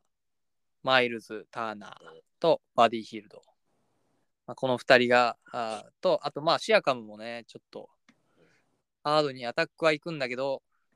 フェもファールもらえずっていう形が多かったり伸びてくる手にうんとボール絡まれちゃったりしてなかなかうまいようにプレーできてなかったなって思うんだけど逆にハリバートンが出てた時間まあハリバートンこの試合も21分53秒と22分しか出てない時間制限があった中でハリバートンの時間は簡単なオープンもできるしデビンチェンゾがハリバートン自体も止めれてなかったからやっぱりんこの相手にはやっぱハリバートンが欲しかったなっていうところで年前にね、ニューヨークとやった時は、ハリバートン20アシストしてて、やっぱりこのハードな中で守られても、ハリバート余裕持ってさばけるっていうところで、うん、やっぱ4クォーターも、ハリバートいたら違ってただろうなと思いつつ、うんと、あとね、注目、気にな、僕の気になる数字っていうところで、えー勝負どころの4クォーターの、えー、とフィールドゴールパーセンテージと3のパーセンテージの話をしようと思うんだけど4クォーターフィールドゴール 40.9%3 が 42.9%VS3、えーフィールドゴール34.5%でスリーポイントが28.6%これ4クォーターの数字ね。どっちが勝ったでしょうっていう話なんだけど。絶対前者じゃんって思うと思うんだけど、うん。勝ったのは後者なんだよね。あ4ピリでニックスが38%と20何パー。えっ、と、そう。ペイサーズがフィールドゴール40.9%、スリーが42.9%っていう確率、v、VS うん、ニックスが34.5%フィールドゴール。うんうんで、スリーは28.6%。これで5点リードしてペイサーズは4クォーターに入りました。うんうんで、このパーセンテージ差で負けました。どういうことでしょうっていうね。まあ、明確にそうですね。課題は、えーオフェンスリバウンド10個取られました。4クォーターだけで。えーアチウアに3つ、えージョシュ・ハートに2つ、えーハーテンシュタインに4つっていう形で。まあ、あともう一つ、シムズにも1個取られてんだけど、まあこのポイントが一番最大の、そうん、最大の負けポイントだったなと思ってて、リムを完全にやられてたもんな、攻守において。うん、そうだね。まあこの試合、まあ、ターナーがハードに守られて、うーんと、ファールトラブルに陥ったりして、プレータイム伸びなかったんだけど、うん、やっぱね、うん、ビッグラインナップた試してみてもよかったんじゃないとはね、すごく思ったね。まあなんかいつも通りシアカムにポストさせてキックアウトみたいなの狙ってたけど、うん、思った以上にそのニューヨークのリムが硬すぎて、うんまあなんかそのシアカムの時点でキックアウトするまでに潰されてターンオーバーするみたいなシーンも多かったから、もうちょっと策としては他にあったんじゃないかなっていうのはうん感じましたね。そうだね。うん。まあ、あと、4ク終盤の4クォーターに、まあ、ブランソンが、まあ4クォーターで11得点取ってんだけど、まあ、これも、うーんと、バーディーヒールド狙い撃ちっていうことで、うん狙われてたね。一回もスイッチさせられて、バーディーのとこでワンオンワン仕掛けて、っていう形だったの。まあ、試合通してみたら、うーんと、ブランソンについてるのがニースミスだったけど、うんまあ、ブランソンテクニックでファールもぎ取ったりしてくるタイプだったから、ニースって、まあ、フィジカルに守るのは得意なんだけど。駆け引きの部分だとか、手癖がちょっと悪いからな。そう手癖は 悪いから、そこでファールかさんじゃって、ファールアウトもしちゃったんだよね。で、実際試合見てたら、ネムとのマッチアップの時、ブランソン、ほぼ1本も決められてない、1本ぐらい決めたかなっていううんようなマッチアップだったから、うーん、ブランソンには、マークはネムで良かったんじゃないかなっていう印象がすごく強かったですね。まあでも、だから、えバディが出てる時間帯だと、もう毎回100%スイッチするシステムをうちは敷いてるから、はい、とりあえずスクリーン来て、はい、バディにスイッチ、そっから、はい、ワンオンワン、はい、ボコボコみたいな。うんっていう点で、やっぱ守れなすぎるプレイヤーがこう一人いると、やっぱかなり守りにくくなると。きついね、ちょっと。うんえー、あとね、この試合ね、ディビンチェンゾが、まあめちゃめちゃ打ってんのよ、シュート。うんフィールドゴールアテンプトがす26本。まあ決めてるのは8本しかなくて、フィールドゴール30.8%なんだけど、これを、あーまあ、リバウンドのところで、うんしっかりとが咎められなかった。ディヴィンチェンゾの無駄打ちを咎められなかった。はい、リバウンドを取られまくって。えー、あと、オフェンスのターナーの部分だね。オフェンスでドロップばっかりやってて、相手マッチアップされてる相手がハーテンシュタインなのに、うーなぜかドロップして、えーポジション潰すようなプレーばっかりしてて、うん、ハーテンシュタインの守備の問題というか、ゴール下ではめちゃめちゃ強いんだけど、ファールもしないで、えーフィジカルに守ってくるっていうので、マイルズがドローファールしようとして、笛もらえずみたいなプレーが何回もあったんだけど、そこもね、えーしっかりハーテンシュタインの弱点を咎められなかった。点がかなり、そこの2点かな、もう痛かったなと。思います。えー、まあ、毎度、毎度毎度言ってる話なんだけど、スタメンの話ね。うん。スタメンはやっぱりヒールドじゃなくて、ネムハードがいいと思いますっていうこと。をうん。僕はもうシーズン開幕前から言ってるのと、うーんと、うーんと、シーズン中に何回かやってきたスペースでもね、ずっと言ってるんだけど、やっぱりハリバートンとヒールド並べるっていうのは、うん。ガードでもう全く守りませんよみたいなって言ってるようなもんだから、うん、そこの問題。まあ今は、まあ、TJ マコネルが離脱中で、で、ハリバートンの離脱中に、ネムハードがプライマリーハンドラーとして、うん、かなり台頭したから、えこういう形でプレーさせてると思うんだけど、うん、ネムハードスタメンで、えーまた見てみたいなっていうすごく思いますね。まあ、俺もその意見には賛同かな。うんというか、ちょっとやっぱり、バディがきついっていうのはやっぱりちょっとあるな。うん、やっぱり俺はちょっと厳しいと思うそうだね。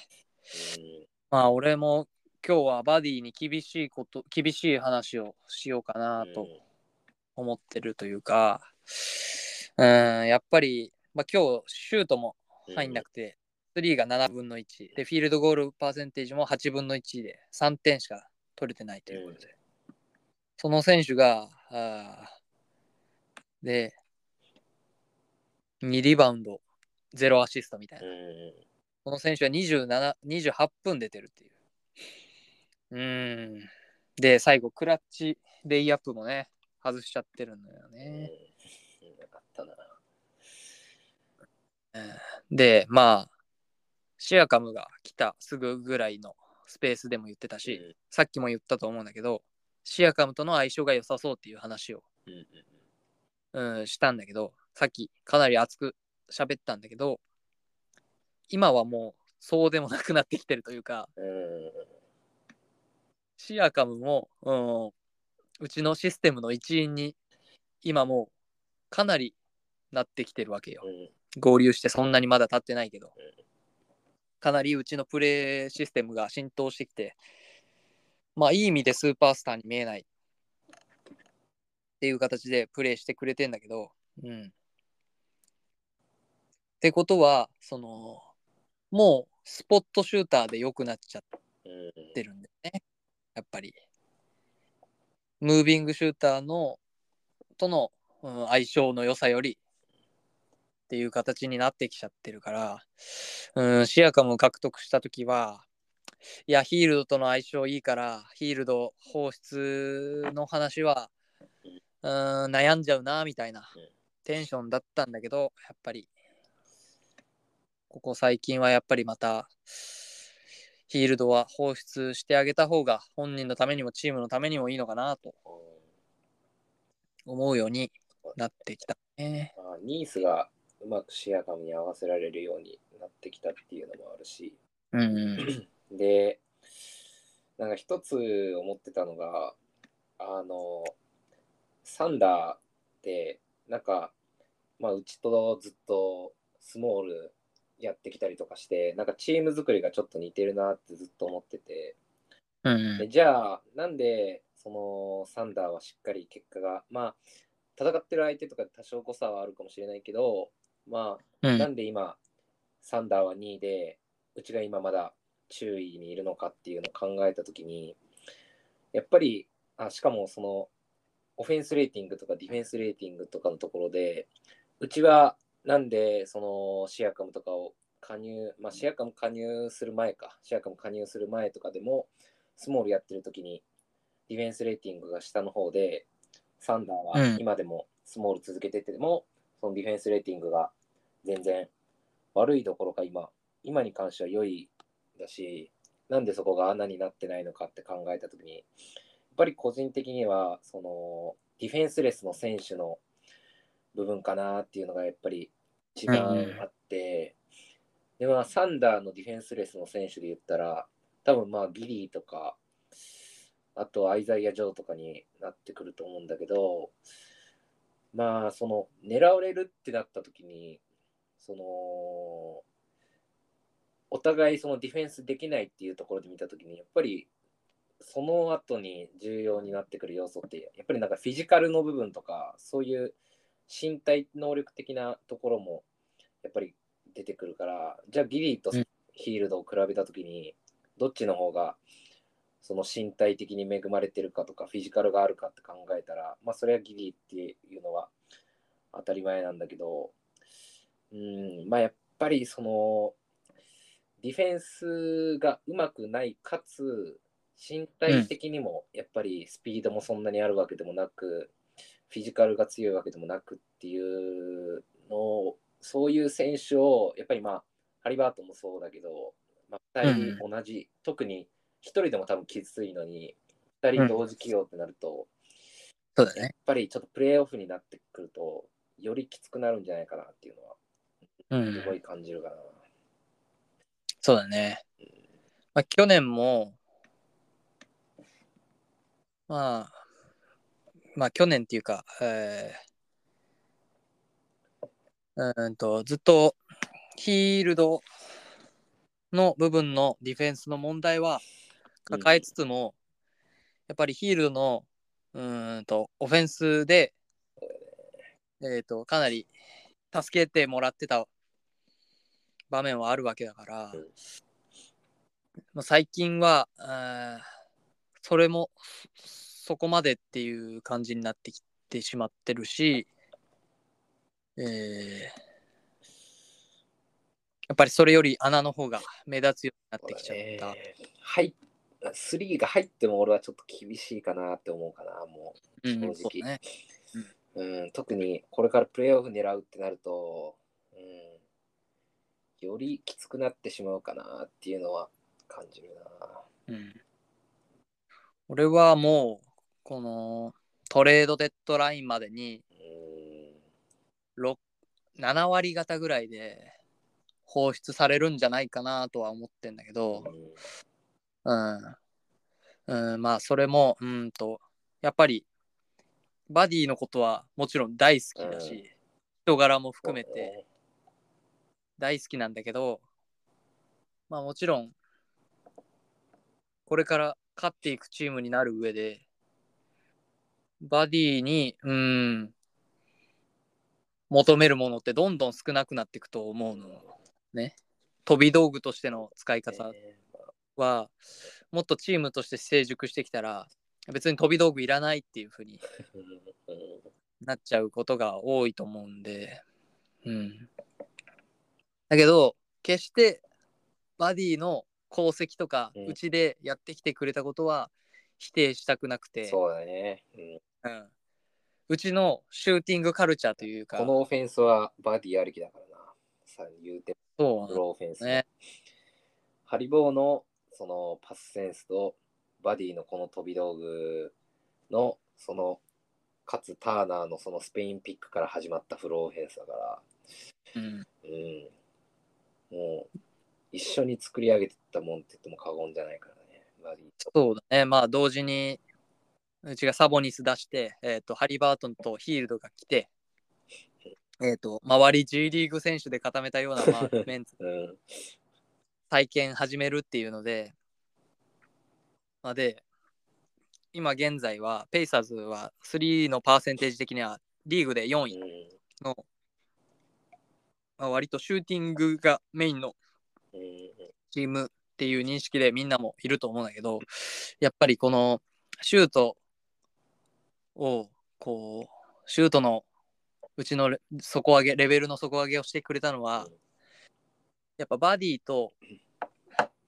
ハリバートンがいたからまあそこを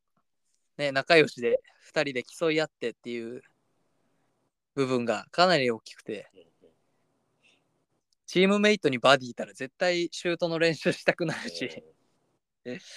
うん、そこのね切磋琢磨が絶対あったと思うからいやそうバディは再建チームにはめちゃめちゃいいと思うんだよね。そうなんだようん、だから、うん、やっぱディフェンスの部分とか含め、うん、やっぱり、まあ、プレーオフ今までいけてないっていうところはやっぱそういうとこなのかな。なっていうやっぱり理由があるよな、やっぱり。そうだね。うん。っていうところで、まあ、まあ、ヒールドは今年特に波が激しいシューターになっちゃってるから、まあ、とはいっても38パーで決めてるから。いや、そう、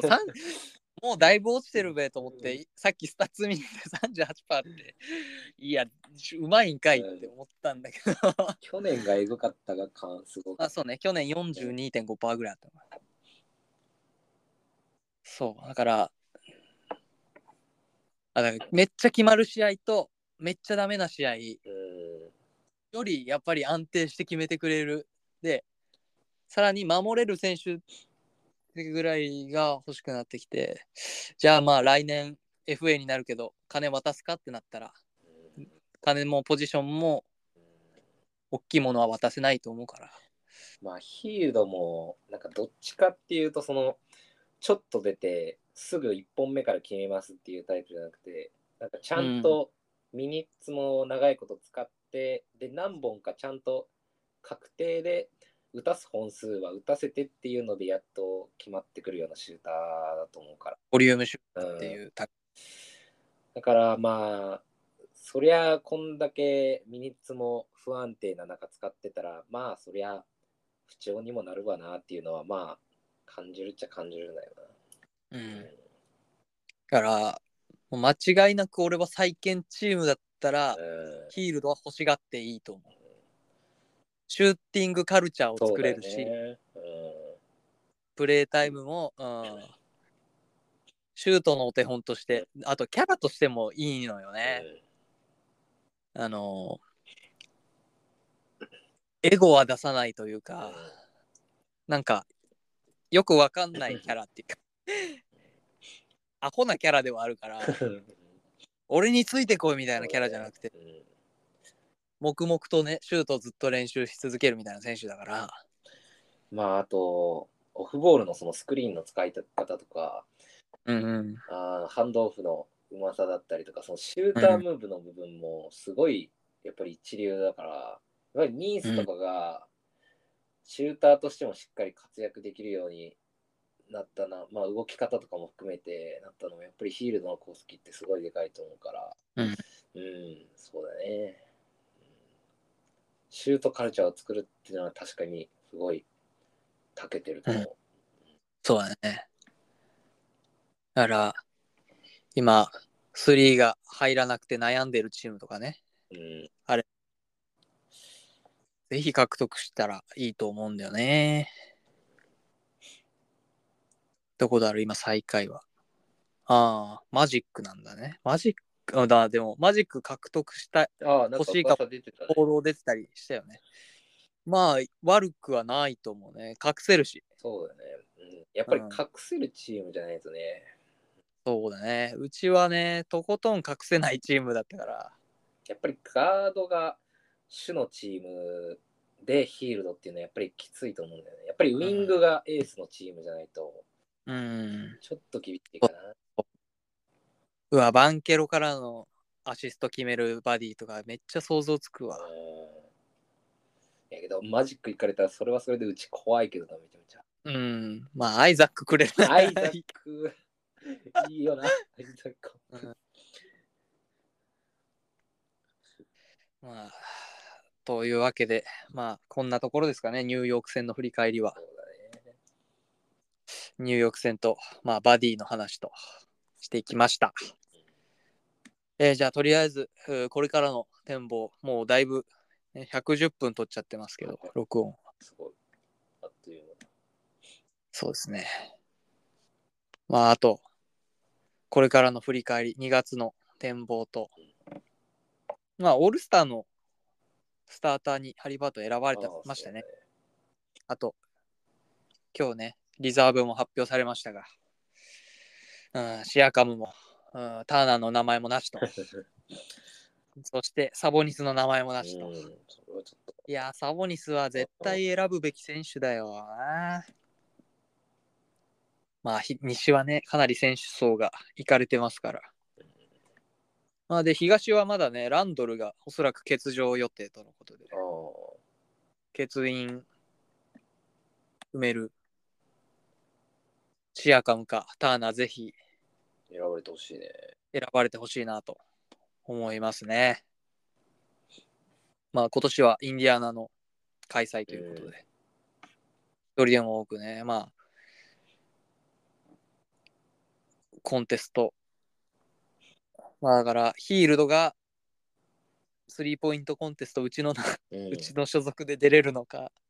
違う所属になっちゃうのかとかうん、そういうところもね、見ごろ、見、うん、見どころではうんあるのかなと。あ去年ね、あの、スリーポイントコンテストは決勝にうん。2人とも、ハリバートンとヒールド2人とも残ったっていう形でした。よかったね、去年は。今年は。まあ、ハリバートンはスリーポイントコンテスト出ると思うんだけど、うん。うん。メガネとかもね、ダンクコン、スリーポイントチ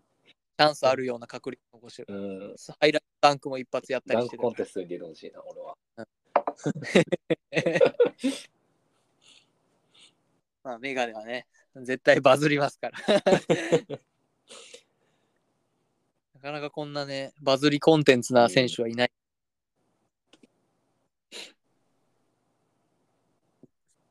うん。というわけで、まあ今日負けたことで、うんまあやっぱりこのハリバートンの時間制限付きの出場の問題。やっぱり、やっぱ、チーム的には、いないんだったらいない方が助かるよね。こんな形で出場されるぐらいだったら。うん。そうだね。まあでも、ハリバートンあと5試合かな。うんと、インシーズントーナメントの決勝の試合の出場も加算されるっていうことで。うん、残りあと5試合かな欠場したら、うん。うんと、あれか、オール NBA。とか、でうん、アワード系に選出外になっちゃうんだけど、うんもし今年オール NBA、ほもうほぼ確定で選ばれるうん。とは思うんだけど、うんと、もし選ばれなかった場合、マックス契約が今年から始まるんだけど、うん。選ばれなかったら41ミリオンの損失ということで、うん。スーパースターの1年分がそうだね。ちゃうぐらいのことだから、やばいよね。まあ、うん、どうなんでしょう、この65試合の問題。どう思う？ん。だけど、誰かつあれしてるのを見たけど、なんか、ちょこちょこ出て、なんかスタッツ悪くなってしまって、もう選ばれなかったら元も子もないっていうのもあるからね。どうなんだろう。なんか1試合きっちり休んで、あまあ1試合で治るのかわかんないけど、う、う、うんん、もうちょっとオールスターの時期が早かったらね、そこでゆっくり休養もできただろうけど。うんまあ、オールスターもバッチリスターターで選ばれちゃってるわけ。そんなに休養もね、あんまりできるそうだね。まあ、あと、えーハリバートン自身のコメントとしてはね、ちょっと馬鹿げてるのこの 発言したり、冷や汗かいてるんだろうな。そうだね、41ミリオン損失するってか かなりでかいからね。チーム問題としてもでかいしうん、個人なんてしたら余計でかいよね。まあ、あと、うーんと、カーライルもこの出場時間制限のうん。今日の試合後のコメントがあったんだけど、まあそれについてあんまり話す気はないけど、うん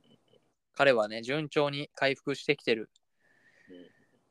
っていうようなコメントも出てたんで、まあ、まあ今日バックトゥバックですぐ明日キングス戦があるんだけど、そこでまあフルタイムで見れるのかどうかみたいなのもまあちょっと注目は思いますね。あと、順位表もね、振り返っていこうかなと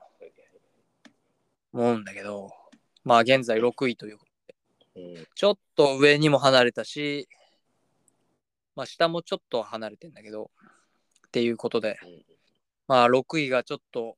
色濃く確定っぽくなってきちゃったのかなと思いつつ、どうなんだろうね、もう、6位で行こうと思っ、6位でいいかなと思ってんのかな。うーんどうなんだろうね。まあけど6位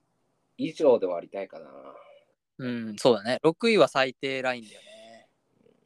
プレインはやりたくないよね。まあ、インシーズントーナメント一し一戦戦勝のね、トーナメントやったからこそ、うん。やっぱ1試合って何が起こるか分かんないから、そうだね。全然そう、7位にいたとしても、連敗連敗とかしちゃう可能性はあるわけだから。うん。まあでも、俺の目標は3位だったけど、うんうん。まあ、3位まで上がれないんだったら、うん。まあ、6位が一番いいのかなっていう考えがあるのは、うん。まあうち正直上位勢で当たりたくないチームってまあセルツぐらいかなって思うんだよね正直、成績的にも、はい。うーんと。うん。うん。負け越してるのがボストンだけなんだけど、うん、だからそういった点で、まあ、ボストンと6位であれば逆山になるのかな。うん。1位、8位と4位、5位の山と、うん。うん。えっ、と、2位、7位とそうか。そうか。3位、6位の山になるから、うんうんうんそう、だから、東的にはまあ、6位でもういいっていうんだったら、うんうん、どういう動きするか分かんないけど、まあ、3位目指すなら、やっぱ今日は絶対勝たなきゃダメな試合だったなと思いつつ。まあでもね、ニックスもクリーブランドもね、えっ、と、1月はかなり成績良かったけど、かなり日程がね、楽な日程で、まあ、そうだね。まあ、これからうちも日程楽になっていくし、全然わかんないっていうのは、そうだね。そうだけど。リーグで4番目に、えー楽な日程になってくるらしいでうす。んっていうところで、まあ2月。まああとニックス戦がね、うんまだそうだね。試合あるんで、そこはマストウィンでお願いしたいよね。しかも、11日だと、多分、デッドライン開けて、ちょうどもし何か動きあったら、多分合流してるぐらいじゃない？多分。うん。まあそうですね。そういった楽しみもありつつ、いやー、勝ちたいね、ここは。ね。やっぱ、まあ、プレーオフは絶対出なきゃならないしうん、まあ、ほぼ、なんか、こっからとんでもなく負けたりしなければ、うん。うん出れないなんてことはないんだろうけど、うん。まあ、今ね、こうやって一巡目指名権も3枚も出して、こう、強い、勝てるチームに向けて動いてるわけだから、まあ、6位とか、そんな、ボストンと当たりたくないよねとか、うんそんなこと考えずに、とりあえず、目の前に今ある試合を、勝って勝ってっていうね、そうことを続けてもらいたいなと思ってますだね。ね。いやー、ニューヨークニックス9連勝か。咎めたかったうんな外したかった。と、まあ、そんなところで、かなり長くなってしまいましたが、何か、あと話したいことあるかい、ブタ君。うん。まあ、だいぶ話してよだいぶ話だけど。うん 16時間、まあ1時間半ぐらいかなとかね、あっちょっとという間だったな。